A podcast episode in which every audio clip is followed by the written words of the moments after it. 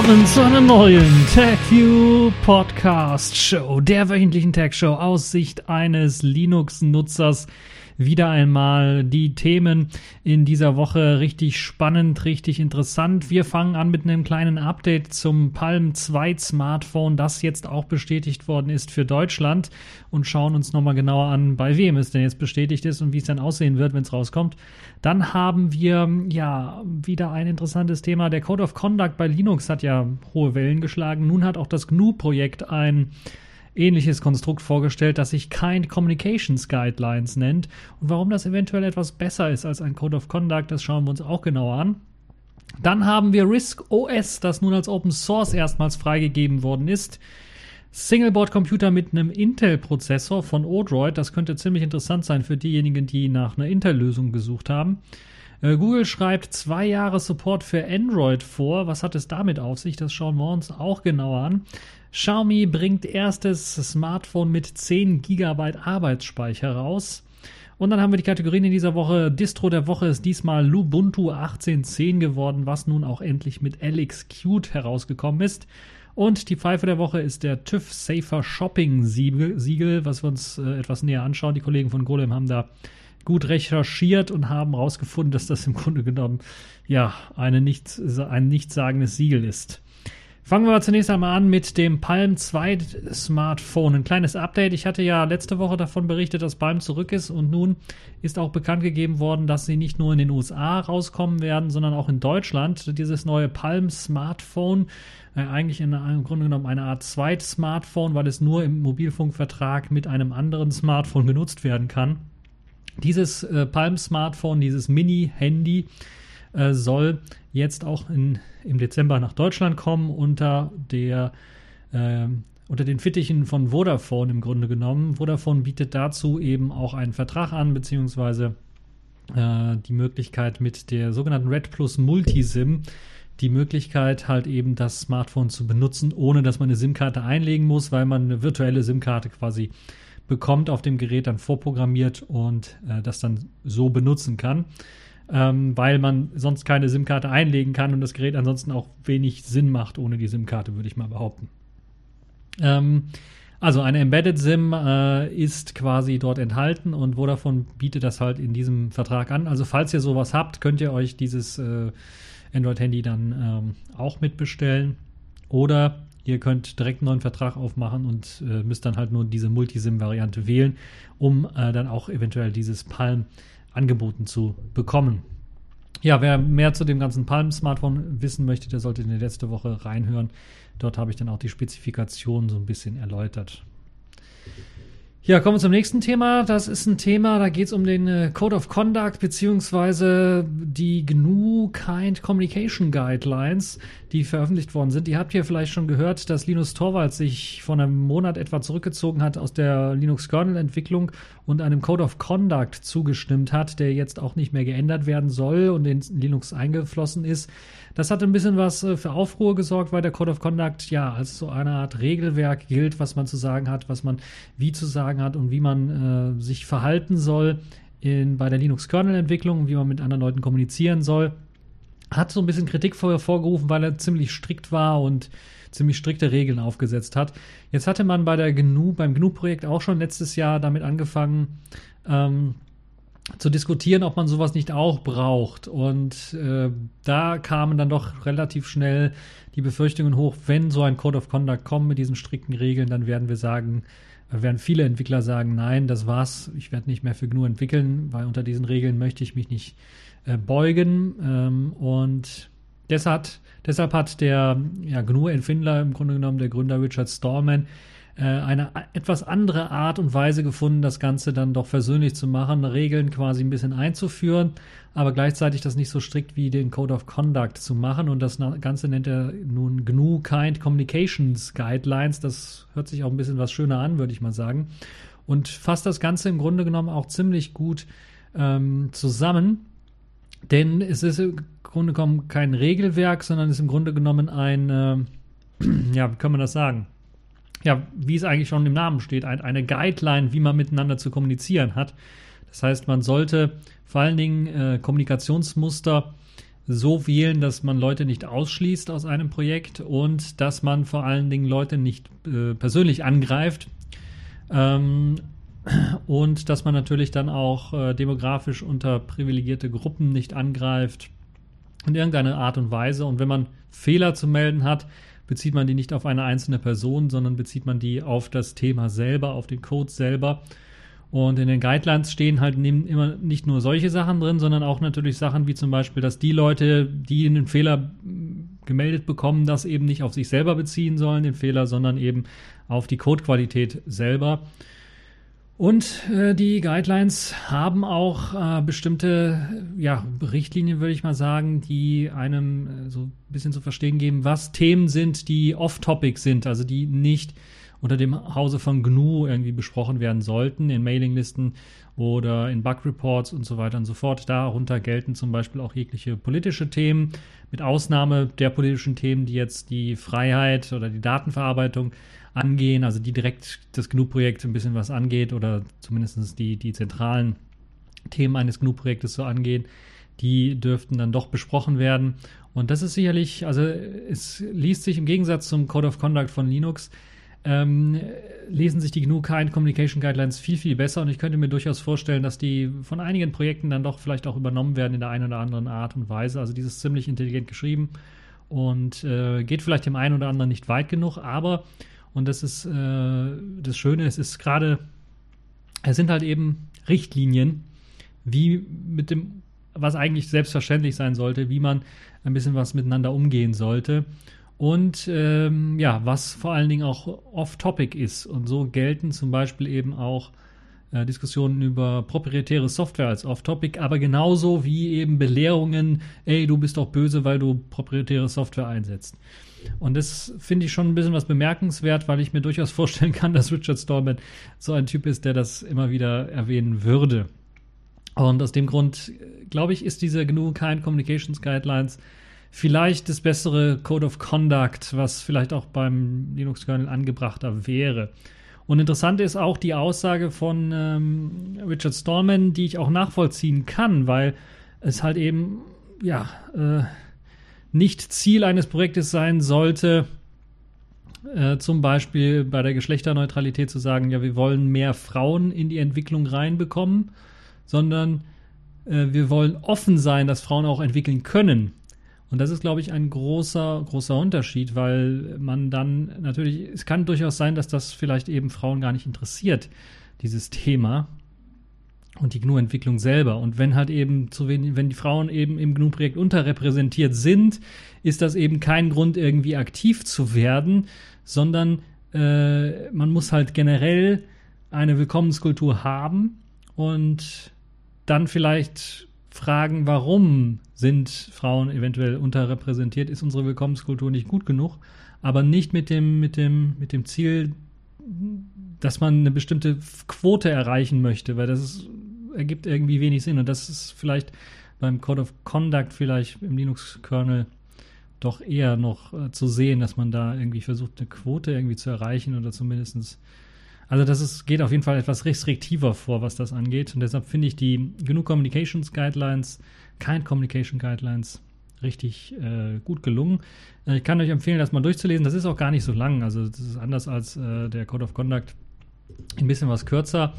Und äh, ja, ist, glaube ich, ein gutes, guter Start für ein Regelwerk, was man auch für andere Sachen verwenden könnte ähm, außerhalb eben äh, des GNU-Projektes für Softwareprojekte beispielsweise. So finde ich zumindest. Was ihr zu der ganzen Geschichte meint und halt, was ihr davon haltet von Code of Conduct oder auch den GNU Kind Communication Guidelines, könnt ihr mir im Kommentarbereich schreiben. Und äh, ja, würde mich mal auch stark interessieren, äh, was ihr von der ganzen Geschichte haltet. Kommen wir mal zum weiteren interessanten Thema, bleiben wir aber beim Open Source und beim Free Software Gedanken. Kommen wir zu einem Betriebssystem, ja, das ähm, im Grunde genommen schon ziemlich alt ist. RISC OS, ein System, das äh, entwickelt worden ist für im Grunde genommen ARM-Prozessoren, würde ich mal sagen, oder ARM-ähnliche Prozessoren äh, und vor allen Dingen dort eingesetzt worden ist. Ich glaube, es gab in, in Großbritannien eine Firma, die hat dort äh, vergessen, wie sie hieß, Arc, Arc irgendwie. Äh, die haben da Computer rausgebracht, die mit Risco OS standardmäßig ausgeliefert worden sind. Und es gibt auch auf äh, im Free Software Bereich einige Klone, die versucht haben, so ein bisschen das Bedienkonzept von Risco OS zu übernehmen. Jetzt gibt es aber Risco OS auch vollständig zum Runterladen als äh, Quellcode unter der Apache 2 Lizenz herausgegeben. Und das ermöglicht einem natürlich dann dort in den Quellcode reinzuschauen, aber natürlich auch das Betriebssystem selber vielleicht zu adaptieren, für andere Plattformen vielleicht auch freizumachen, wobei ich mir vorstellen könnte, dass das etwas schwierig wird. Aber ja, für ARM-Prozessoren gab es bereits, für, für den Raspberry Pi in den verschiedenen Versionen gab es bereits eine RISC-OS-Umsetzung, äh, wo man das Ganze ausprobieren konnte. Und ich glaube, jetzt mit äh, einer Apache-Lizenz wird das vielleicht für den einen oder anderen auch nochmal interessanter, um zu sehen, wie so ein Betriebssystem komplett Grund, von Grunde auf für eben diese Plattform entwickelt worden ist, wie die dann halt optimiert worden ist und was für äh, spannende Details man dort eventuell finden kann. Also eine tolle Sache, dass jetzt RISC-OS ähm, Open Source ist, dass man das jetzt äh, quasi auch äh, mal sich genauer anschauen kann. Ja, das zu RISC-OS wechseln wir mal komplett wieder zu der x86-Plattform und beschäftigen wir uns mit dem Odroid.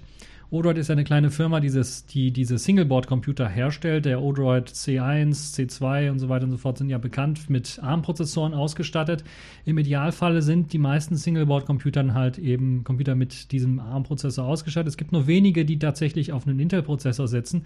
Und jetzt hat Odroid mit dem H2 auch einen ja, Singleboard-Computer mit eben einem Intel-Prozessor vorgestellt. Und interessanterweise ist der anders als die Singleboard-Computer, die ich bisher mit Intel-Prozessoren gesehen habe, die meistens mit einem Lüfter hm, da drauf hatten, was so ein bisschen schon ein bisschen außergewöhnlich ist und dann auch noch ziemlich groß war. Ein ziemlich kleines Singleboard. Es hat zwar einen ziemlich großen ähm, Passivkühler drauf für den Prozessor wahrscheinlich, aber kommt ohne aktive Lüftung aus. Und kommen mit interessanten Features daher, würde ich mal sagen, wie zum Beispiel einen äh, SATA-Port, ne, zwei SATA-Ports sogar, ähm, die man sehen kann dort auf der Platine selber. SATA 6 G-Ports, einem Gigabit, nein, mehreren Gigabit, zwei Gigabit Netzwerkanschlüssen äh, und äh, mehreren USB-Anschlüssen, USB 3 Anschlüssen natürlich einer ähm, Intel UHD Graphics, Graphics 600 äh, Intel integrierten Grafikkarte, einem Vierkern Intel Atom äh, bzw. Celeron Gemini Lake Prozessor, DisplayPort Support 1.2 und HDMI 2. Ultra HD, also UHD 4K Unterstützung mit 60, mit 60 Hertz wird äh, unterstützt. Es gibt einen Port für oder zwei Ports für Mikrofon Ein- und Ausgang, so wie ich das sehe. Und äh, ja, zum Beispiel kann auf dem äh, passiv äh, gekühlten Board äh, dann ein Celeron J4105 äh, genutzt werden. Und der benutzt dann sogar alle sechs äh, PCI Express 2.0 Lanes aus. Und zwei an zweien davon hängt, hängen die beiden Gigabit Ethernet Chips oder der Giganet Ethernet, Ethernet Chip hängt dann dran. Und es gibt halt eben zwei LAN Ports und also das ist eine tolle äh, Geschichte, wie ich finde. Ist ein Realtek-Chip, der da drauf ist, RTL 8111G. Und die vier restlichen äh, werden dann zum Einbinden von M2 SSDs genutzt, weil man kann dort eben auch eine M2 äh, SSD äh, anschließen. Äh, was ziemlich interessant ist. Es gibt natürlich auch zwei Arbeitsspeicherbänke, die man anschließen kann und natürlich eben durch diese M2 SSD-Fassung gibt es die Möglichkeit, eine NVMe SSD dort einzubauen, die dann eben ordentlich Geschwindigkeit bringen sollte. Äh, dann äh, die äh, DDR4 Arbeitsspeicher kann man dort einbinden. 8 GB maximal sind laut Spezifikation möglich. Aber auch viele Gemini Lake basierende Systeme können bis zu 16 GB in Form von zwei 8 GB Modulen nutzen. Und nicht nur das, Hardkernel meint sogar, man kann 32 GB äh, tatsächlich dort einsetzen, was ziemlich interessant sein könnte für den einen oder anderen, weil äh, ihr müsst euch vorstellen, das Teil ist richtig, richtig klein, ein kleiner Singleboard-Computer, kleiner, ja, wie würde man sagen, etwa in der Größe eures Smartphones, vielleicht ein bisschen was äh, breiter, hm, aber dafür nicht so lang, weil es viereckiger, viereckiger aufgebaut ist. So etwa so groß könnt ihr euch das Ganze vorstellen und dort steckt dann ordentlich Power drin, die man vor ein paar Jahren noch in großen Laptops oder sowas drin gefunden hat. Das ist schon, schon wirklich beeindruckend. Es gibt einen ordentlichen Soundchip, ein ALC662 von Realtek inklusive SPDIF und äh, natürlich gibt es dann die USB 3.1 Generation 1 mit an Bord. WLAN gibt es allerdings nicht, das ist nicht mit dabei, kann man natürlich an einem der USB-Anschlüsse anschließen. Und äh, ja, was leider noch nicht bekannt ist für das ganze Board, ist der Preis. Die Auslieferung soll schon im November beginnen, aber der Preis ist noch nicht bekannt. Ich könnte mir aber vorstellen, dass das deutlich über die 100 Euro gehen wird. 150, 160 Euro könnte ich mir durchaus vorstellen. Andere Singleboard-Computer-Alternativen gibt es natürlich auch. Die setzen meistens auf ARM-Socks, haben dann Probleme, weil sie halt eben äh, ja, mehr als einen Gigabit-Port nicht hinkriegen, äh, PCI äh, Express, PCI Express Lanes nicht genügend haben. Und deshalb ist das schon interessant, mal zu sehen, wie das dort aussieht. Äh, es gibt zum Beispiel noch ähm, die Zotac Z-Box äh, C1327 Nano und das CompuLab Fitlet 2 sowie ein paar Shuttle äh, die eben äh, zum Beispiel mit 2 Gigabit Ethernet-Ports und x86 ausgestattet sind, äh, also ähnlicher Konstruktionsweise dann sich bedienen und dann etwa 140 Euro kosten.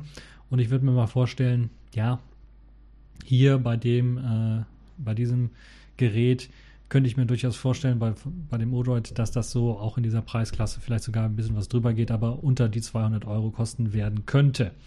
Ähm, in, ziemlich interessante Sache für diejenigen, die vielleicht mal auch ein, äh, nicht nur mehr als einen Bastelcomputer haben wollen, sondern vielleicht einen kleinen Server oder sowas betreiben wollen.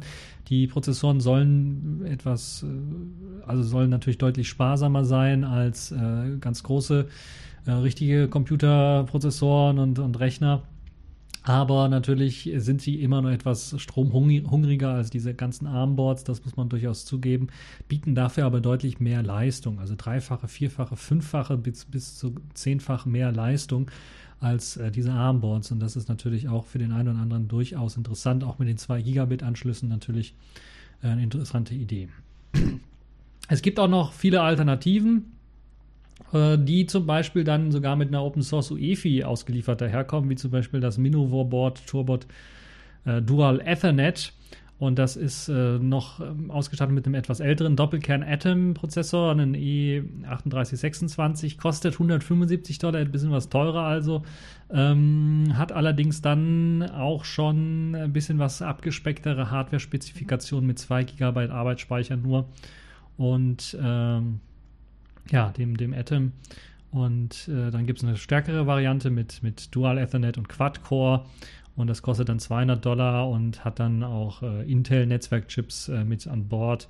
Und äh, eine Besonderheit von diesen Boards ist, dass sie mit einem UEFI BIOS äh, ausgeliefert kommen, äh, das aus dem Open Source Projekt äh, Tiano Core EDK 2 abgeleitet ist. Ich kenne das persönlich jetzt nicht, aber es ist zumindestens, äh, wirkt zumindest ziemlich interessant, das mit einem Open Source UEFI mal auszuprobieren. Und äh, für die Leute, die halt eben wirklich eine, eine freie Version haben wollen, ist das sicherlich äh, eine interessante Geschichte. Es wird sogar auch eine, an einer Coreboot-Variante gearbeitet. Coreboot sollte ja dem einen oder anderen bekannt sein.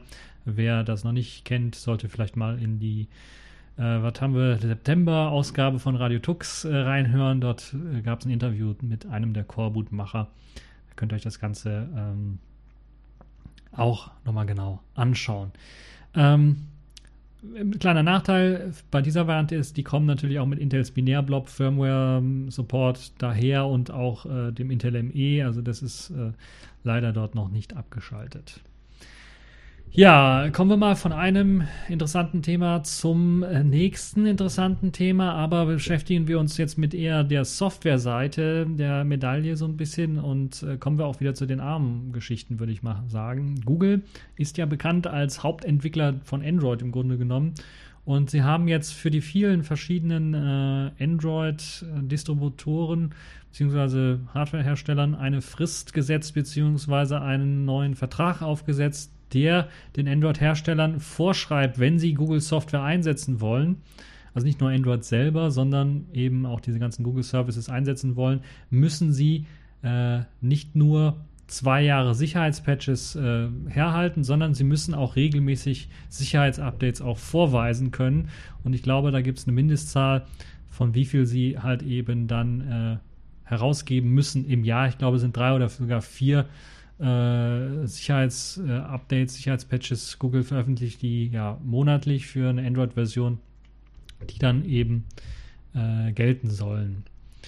Ähm, diese Regeln werden auch bereits schon äh, seit dem äh, äh, letzten Jahr eingesetzt und ähm, einige der Hersteller haben ja auch bereits schon, glaube ich, letztes Jahr angekündigt, dass sie so eine Zweijahres, äh, also da versteht man jetzt, warum die angekündigt haben, warum die so zwei Jahre Sicherheitssupport bieten wollen, weil halt Google da Druck gemacht hat. Äh, verbindlich äh, sollen die Regeln jetzt ab dem Oktober gelten. 29. Oktober soll das Ganze in Traf Kraft treten für den europäischen Markt. Und ähm, einige sind bereits schon in einer oder der anderen Form ab Juli 2018 komplett in Kraft getreten. Und es betrifft natürlich nicht andere, äh, nicht alle Hersteller, leider. Was heißt leider? Es ist vor allen Dingen sind betroffen die Smartphone-Hersteller, die einen Absatz von mindestens 100.000 äh, Geräten haben, beziehungsweise auch 100.000 aktive Nutzer haben. Das könnte noch interessant sein, weil der Absatz kann natürlich dann äh, viel, viel höher sein oder die aktive Nutzerzahl viel, viel geringer sein, auch bei einem sehr hohen Absatz. Und naja, äh, zumindest äh, soll das vor allen Dingen die großen Hersteller treffen und dazu führen, dass die großen Hersteller auch mal Sicherheitsupdates liefern. Jetzt ist da die Frage und eine Diskussion auch entbrannt, ob zwei Jahre dann genug sind in Sachen Sicherheitssupport. Ich glaube, das Problem an der Stelle ist, dass nicht die Hersteller, die wollten, würden, würden natürlich viel weniger machen wollen, aber ich glaube, das Problem hierbei ist, dass dann Google wahrscheinlich für die alten Android-Versionen nicht mehr Sicherheitsupdates bereitstellen möchte nach zwei Jahren. Ähm, was ich durchaus verstehen kann. Und auf der anderen Seite ist es natürlich auch schon so eine, man müsste dann natürlich irgendeinen Upgrade-Path auch schaffen, also Up, das Upgraden leichter machen. Google hat ja bereits äh, mit dem, wie hieß es, hm, Projekt, äh, ich habe vergessen, Projekt Tango, ich weiß nicht mehr, wie es hieß, äh, mit dieser Möglichkeit eben die, die Android Hull Hardware Abstraction Layer abzutrennen vom restlichen Android-System, sodass man das restliche Android-System einfacher updaten kann.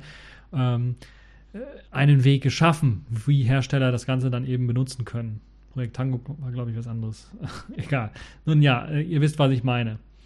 Ähm, interessante Sache, falls ihr in diesem Jahr ein Smartphone gekauft habt, dann gilt dieser Vertrag im Grunde genommen ein Android-Smartphone gekauft habt, gilt dieser Vertrag im Grunde genommen schon, denn es gilt für alle Geräte, die ab dem 31. Januar 2018 auf den Markt gekommen sind. Falls ihr davor was gekauft habt, nun ja, habt ihr, seid ihr auf Gedeih und Verderben dem Hersteller ausgeliefert. Ich glaube, selbst mit dieser Regelung seid ihr so ein bisschen auf Gedeih und Verderben dem Hersteller ausgeliefert und ich bin mir auch nicht sicher, ob es tatsächlich dann, äh, ob Hersteller sich nicht dann dazu ent, ent, äh, entscheiden werden, dann zu sagen, ja, wir haben weniger Nutzer einfach um dann diese Updates nicht ausliefern zu können. Und also es ist noch eine ziemlich lasche erste Vorstellung, die Google dort gegeben hat. Also sie ziehen so ein bisschen langsam die Zügel an und die Hersteller merken das so ein bisschen und ich glaube oder ich hoffe vielmehr, dass dann in den kommenden Jahren das Ganze noch ein bisschen was strikter gefasst wird, so dass äh, Hersteller sich dann doch äh, eher daran halten können. Und ja, das wird schon ziemlich interessant sein. Momentan ist man noch in einer Schonfrist-Variante. Also man möchte die Hersteller nicht direkt aus dem äh, Android-Update-Reigen rauswerfen oder ihnen die Lizenzen entziehen, sondern man möchte bis zum 31. Januar 2019 so eine Art Schonfrist machen, also wo man dann Warnungen vielleicht rausschickt an die Hersteller, dass sie doch mal äh, den Vertrag beachten sollten. Und ja, das wird, glaube ich, eine ziemlich interessante Geschichte. Google bemüht sich jetzt zumindest so ein bisschen, dass die Updates etwas regelmäßiger kommen und dass die Geräte nicht ja, allzu unsicher sind. Und sie haben wohl erkannt, dass da äh, sie auch jetzt am Zuge sind, das auch mal ja, umsetzen müssen. Ob das im Grunde genommen dann wirklich was bringt, werden wir sehen. Zumindest ist äh, der Schritt in die richtige Richtung getan und wir müssen dann schauen, wie es dann weitergehen wird. Es kann auch durchaus sein, dass dann einige Hersteller sagen, gerade die kleineren Hersteller aus China beispielsweise, sie sagen, okay, dann machen wir unser Handy Google-frei. Wir schaffen, wir schaffen nicht, die Updates dort nachzuliefern. Wir machen das dann Google-frei. Wir schaffen es gerade die ganzen, die, die ganzen äh, Bugfixes äh, oder die Bugfix-Updates, die wir so haben, äh, für unser Smartphone rauszugeben. Da können wir nicht noch die Sicherheitsupdates von Google mit integrieren und Linux-Kernel neu kompilieren. Das geht nicht. Ähm, kann durchaus sein, dass einige Hersteller das so sagen. Ich würde dann sagen, ja, vielleicht sollte man von den Herstellern irgendwie Abstand nehmen. Aber das ist ja jedem selber überlassen wir werden sehen, wie sich das weiterentwickeln wird. Bleiben wir bei Smartphones und kommen wir zu einem interessanten Smartphone. Ich hatte ja letzte Woche auch schon ein paar Smartphones vorgestellt und jetzt ist äh, Xiaomi am Werk. Die haben ihr Mix 3, Mi Mix 3 vorgestellt. Mi Mix ist ja bekannt geworden dadurch, dass sie halt eben äh, sehr stark gepusht haben, diese fast randlosen Displays und das hat man jetzt ein bisschen was übertrieben, würde ich mir fast schon sagen, weil man hat wirklich jetzt äh, den, den Trend zu der Notch komplett aufgegeben. Auch beim Mi Mix 3 ist er nicht zu sehen und ist auf ein Komplett-Display äh, gegangen wieder einmal. Und zwar ist es, glaube ich, diesmal das bisher äh, größte Display äh, mit geringestem Rand, das äh, Xiaomi jemals vorgestellt hat. Mit 93,4% der Vorderseite, die eben das Display einnehmen soll. Und auch auf den Fotos sieht das schon ziemlich beeindruckend aus. Ich weiß gar nicht, ob es in, in echt, glaube ich, sah es auch ziemlich beeindruckend aus, auch wenn der untere Rand ja, etwas stärker ausgeprägt ist, als man das auf den Fotos so erahnen kann. Aber nun ja, ihr könnt euch das Ganze selber anschauen. Es gibt interessante Fotos, die in dem Artikel verlinkt sind. Da könnt ihr das äh, Smartphone in äh, seiner Pracht sehen. Ansonsten von der Rückseite sieht es halt aus wie so ein iPhone-Clone ähm, mit einem äh, Fingerabdruckscanner hinten drauf und vorne halt eben dieses Display. Das ist ein Display mit sage und schreibe 6,39 Zoll und einer gestreckten Full HD Auflösung AMOLED Display mit HDR Support auch, was eine ziemlich interessante Geschichte ist. Und das Ganze hat man verbaut in ein äh, Gehäuse, das äh, gerade mal ähm, von der Breite her 74 äh, Zentimeter, 74 Millimeter breit ist, 157 äh, Millimeter hoch ist und 8,46 Millimeter ähm, dick ist. Das ist natürlich schon äh, für die Größe von 6,39 Zoll beachtenswert. Noch interessanter ist, dass man sich gesagt hat, okay, damit man dieses Display so groß bekommt, haben verzichten wir vorne auf die Kamera und wir verzichten auch äh, auf die Sensoren für, für, für äh, Helligkeit und sowas. Also zumindest sehe ich die nicht, dass die da drin wären. Und man hat dann gesagt, okay, weil aber Leute doch noch Selfies schießen wollen, machen wir einen Slider-Mechanismus draus, aber anders als bei diesen motorisierten Slider-Mechanismen, die wir im Vivo irgendwas gesehen haben und in dem Oppo Find X gesehen haben, ist es hier tatsächlich ein physikalischer Slider-Mechanismus, äh, der ohne Motor auskommt, sondern wo man wirklich äh, wie beim BlackBerry Priv äh, einfach äh, was hochschiebt physikalisch und dann ein Magnet hält das Ganze dann äh, in der richtigen Stellung. Und man kann also einige ähm, Zentimeter, würde ich sagen, oder wie sind es, zwei Zentimeter oder sowas, kann man nach oben schieben, das Ganze, oder den, den, das hintere Teil nach oben schieben und kriegt dann eben die vorderen Kameras und Sensoren angezeigt.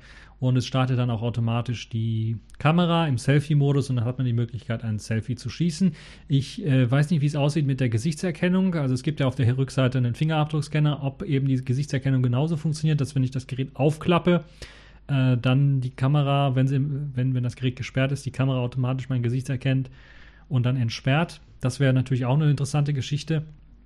Und äh, ja, interessant finde ich das Ganze schon, dieses Konzept. Und ich glaube, das ist auch ein Zukunftskonzept, wie man in Zukunft eben auf diese Notch verzichten kann mit diesen ganzen Sensoren, indem man einfach das Ganze aufschieben macht. Hat auch den großen Vorteil, dass man halt nicht irgendwie die Kamera, wir kennen das ja bei unseren Notebooks, äh, die, die vorderen Kameras, die kleben wir immer ab oder bauen da so kleine Fensterchen vor. Und es gibt jetzt sogar Hersteller, die das dann äh, gemacht haben, die das äh, in das Design des, des äh, Notebooks mit eingebaut haben, dass man da einfach was vorschieben kann vor die, vor die Webcam.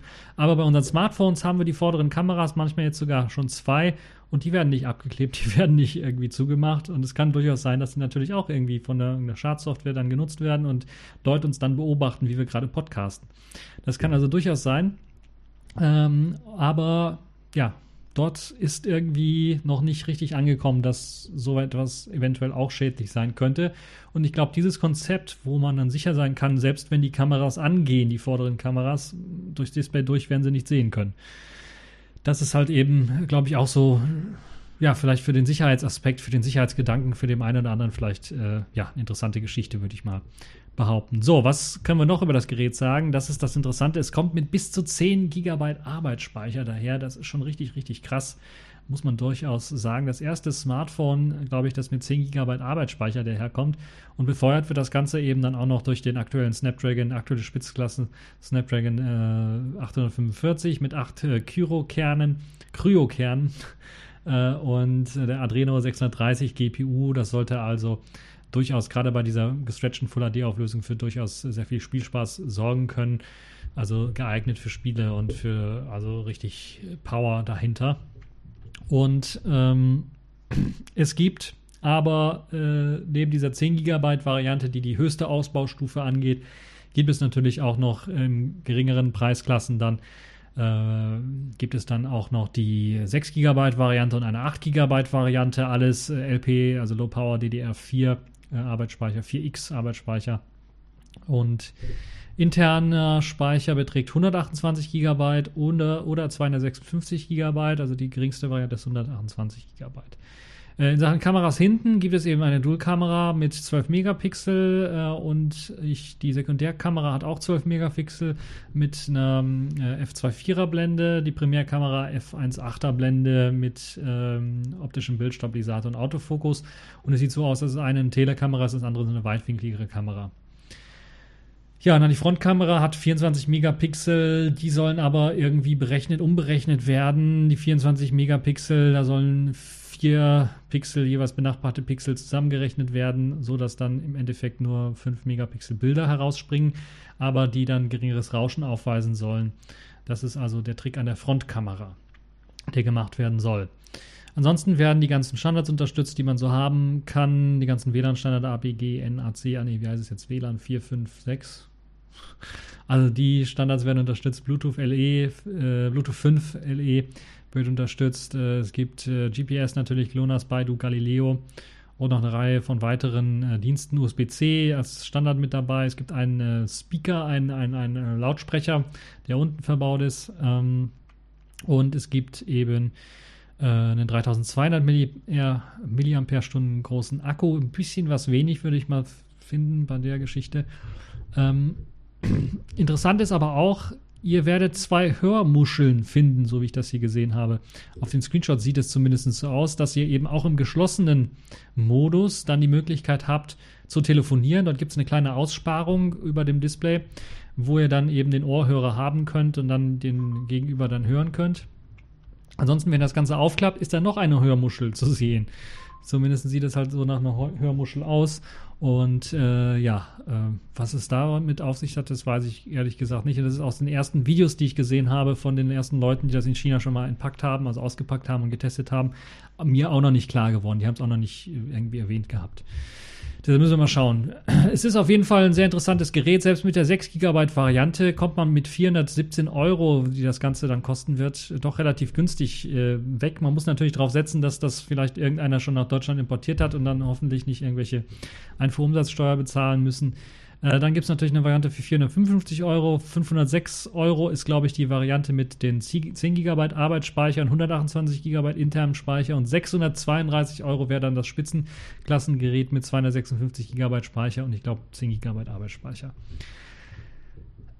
Also ein interessantes Gerät auf jeden Fall. Komplett Display vorne dran. Wer sich dafür interessiert, wer eine Notch hasst und nur komplettes Display vorne drauf haben möchte, der kannte sich, der kann äh, sich auf jeden Fall das ähm, Xiaomi Mi Mix 3 anschauen mit eben dieser Kamera-Slider-Funktion, die sicherlich für den einen oder anderen auch interessant sein könnte. So, das zu den News in dieser Woche. Kommen wir äh, zu den Kategorien in dieser Woche. Accepted. Connecting. Complete. System activated. All systems operational.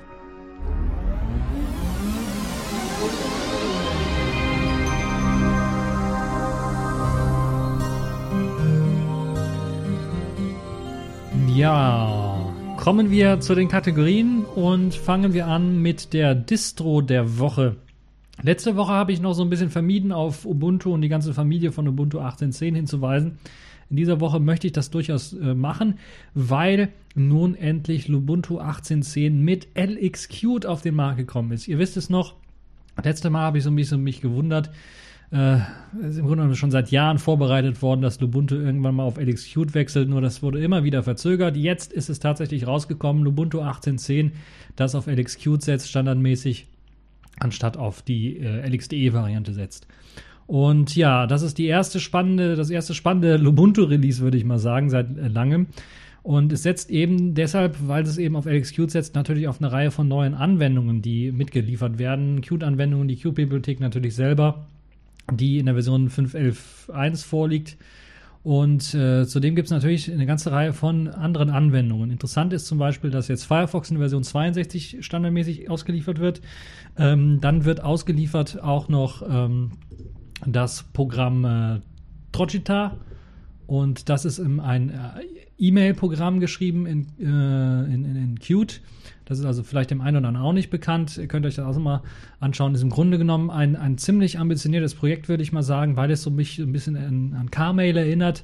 Von der Auf, äh, ja, die, die alten Versionen von Carmail erinnert, würde ich mal sagen, von der, von der Aufmachung. Und das auf jeden Fall eine ziemlich interessante Geschichte ist, äh, wo ich sagen würde, ja, das ist eine gute Alternative. LibreOffice wird auch ausgeliefert in der aktuellen Version 6.1 6.1.2 mit sogar dem Qt 5 Frontend und äh, VLC wird in der Version 3.04 ausgeliefert. Als äh, Texteditor wird auf Featherpad gesetzt, so was ähnliches wie Leafpad, halt neben nur in Qt geschrieben. Und als äh, Installationssoftware Center wird Discover eingesetzt in der Version 5.13.5. Also auch eine ziemlich interessante Geschichte wie ich finde, dass eben äh, das, das Discover Software Center, was ja bekannt ist aus der Platte, auf der Plasma, aus dem Plasma Desktop im Grunde genommen aus der Plasma ähm, Welt, aus der KDE Plasma Welt, wird hier eben als Software Center eingesetzt. Das zeigt auch schon mal so ein bisschen, dass eben auch dieses leichtgewichtigere, was jetzt in Plasma mit reingekommen ist, dann auch bei LXQt und damit eben auch beim ähm, Lubuntu jetzt angekommen ist und dass, dass sie sich eben trauen, dann auch Discover als Software Center anzubieten. Ansonsten, wie bekannt, fast alles beim Alten geblieben, aber mit einem großen Unterschied, wenn ihr es installieren wollt. Dort wird jetzt das erste Mal Calamares eingeführt als Installationsprogramm. Das ist ein Qt-basierendes Installationsprogramm, was von vielen KDE und Qt-basierenden Linux-Distros auch eingesetzt wird, unter anderem Neptune, Netrunner und wie sie alle heißen, KDE Neon mittlerweile auch, glaube ich. Ähm, also Manjaro und wie sie alle heißen, die haben jetzt eben auf Calamares gewechselt.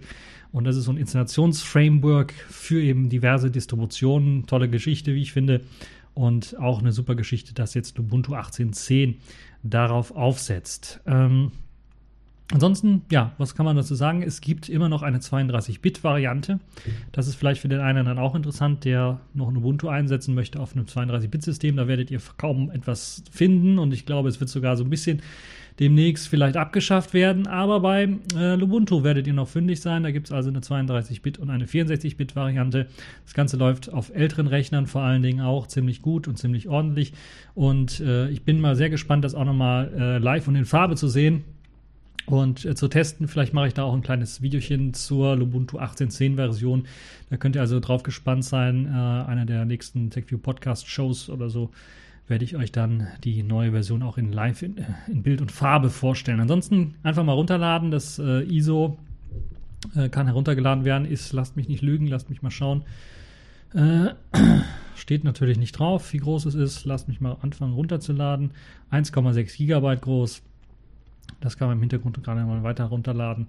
Ist sicherlich äh, eine ziemlich interessante Geschichte. Ja, also seit mehreren Jahren angekündigt, jetzt endlich drin. LXQt in Lubuntu standardmäßig und Lubuntu ist eben auf LXQt umgestiegen.